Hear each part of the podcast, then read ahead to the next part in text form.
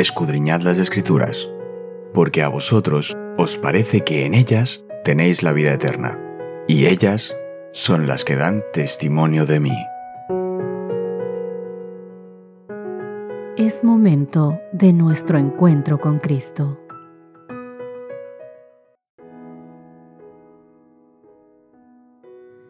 Hola, hola, ¿qué tal queridos amigos? Qué gusto saludarles. Es martes 21 de noviembre. Ya estamos a pocos días realmente de terminar nuestro mes de noviembre. Vamos a agradecerle a Dios en cada instante de nuestros días por el cuidado y la misericordia que tiene con nosotros, porque nunca nos abandona, al contrario, siempre va delante de nosotros para recibir los dardos de fuego de nuestro enemigo el diablo que cada día cada instante pone a cada paso de nuestra vida. Hoy, mis queridos amigos, nuestro título de estudio al que te doy la inmensa bienvenida es Refugiados e Inmigrantes. Pero antes de empezar nuestro estudio de hoy, te invito a que juntos podamos repasar nuestro texto base que se encuentra en Mateo capítulo 25, verso 40. Y el rey les dirá, les aseguro cuanto hicieron a uno de estos, mis hermanos pequeños, a mí me lo hicieron.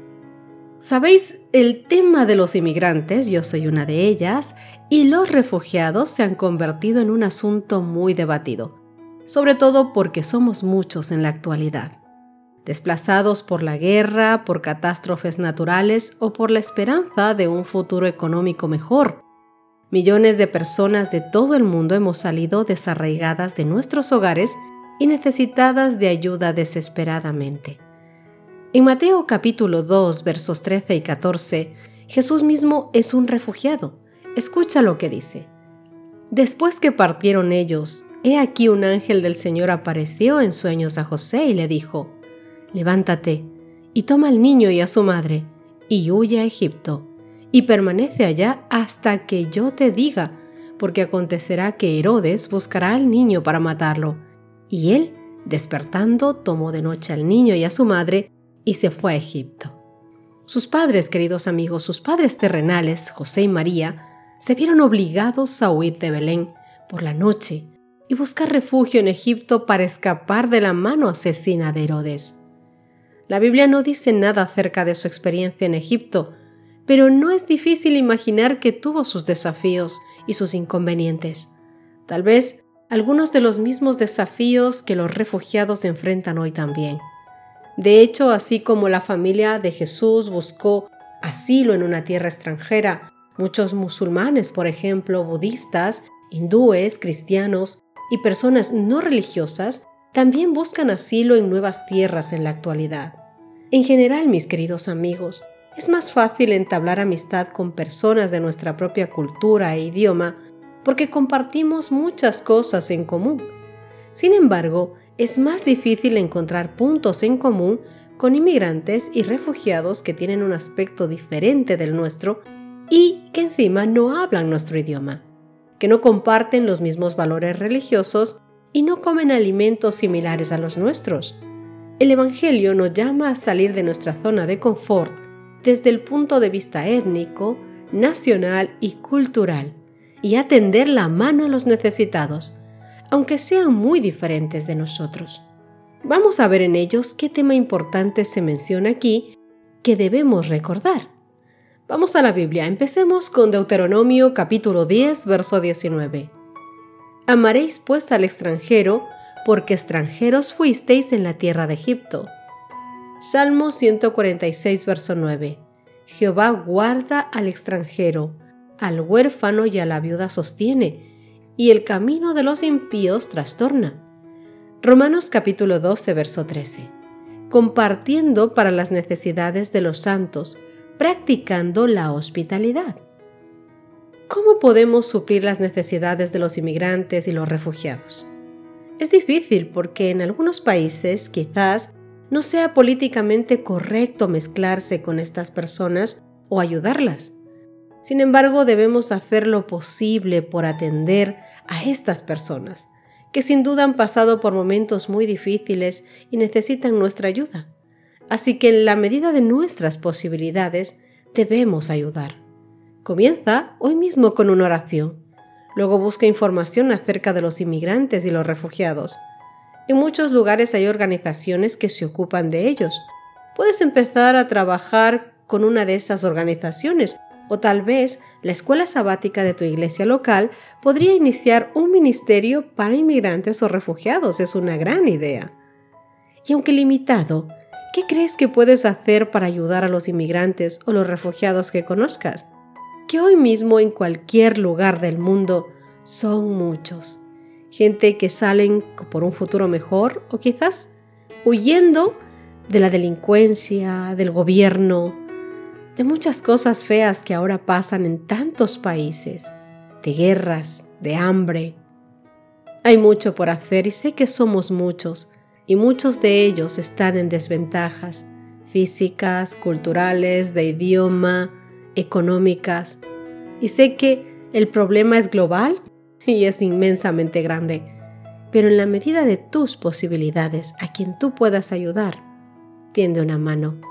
Las veces que puedas hacerlo, intenta repartir tu ayuda entre varias personas. Intenta ayudar a aquel que puedas. Nuestra iglesia tiene que hacer una obra de la cual muchos no tienen idea, una obra apenas iniciada, porque el Señor dice, tuve hambre y me disteis de comer, tuve sed y me disteis de beber, fui forastero y me recogisteis, estuve desnudo y me cubristeis, enfermo y me visitasteis, estuve en la cárcel y viniste a mí. Mateo capítulo 25 versos 35 al 36. Mis queridos amigos, este es el kit del asunto cristiano. Esta es la base de todo. Algunos piensan que todo lo que se espera de ellos es que den dinero para la obra, pero déjame decirte que están en un error. Se requiere de todos un servicio personal, de acuerdo a sus fuerzas y a sus oportunidades. La obra de atender a los menesterosos, los oprimidos, los dolientes, los indigentes, es la obra de cada iglesia que cree la verdad para este tiempo y que debería estar haciendo desde hace mucho, mucho tiempo. Debemos manifestar la tierna simpatía del samaritano y suplir las necesidades físicas, intentar alimentar a los hambrientos, traer a los pobres sin hogar a nuestras casas, pedir a Dios cada día la gracia y la fuerza que nos habilite para llegar a las mismas profundidades de la miseria humana y ayudar a quienes no pueden ayudarse. Queridos amigos, sé que vivimos en un mundo en el que la desconfianza reina y que muchas veces ni para nuestra casa alcanza, pero pensemos en que todo lo que tenemos se puede compartir. Aunque sea poquito, se puede compartir. Recuerda que la viuda pobre no tenía nada, nada de nada. Es más, un puñadito antes de morir le dijo al profeta pero nunca faltó la harina ni el aceite en su casa, y Dios siempre proveyó, porque así es, Dios siempre provee cada cosa, provee más de lo que necesitas, justamente para que, aunque sea un poquito, pueda servir para aquel que no tiene absolutamente nada. Quédate conmigo y oremos para terminar nuestro estudio de hoy. Querido Señor que estás en los cielos, Gracias Dios mío por darnos el mensaje de hoy.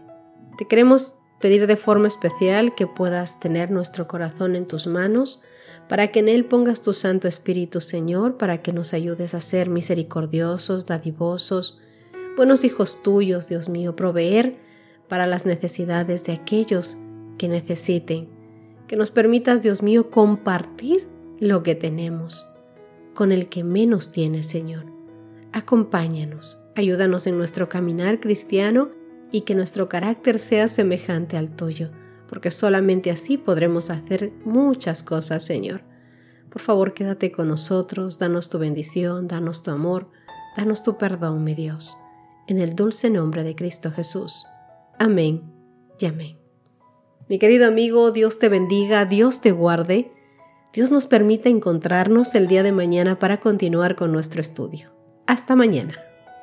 Gracias por acompañarnos. Te recordamos que nos encontramos en redes sociales.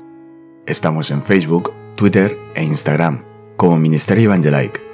También puedes visitar nuestro sitio web www.evangelike.com.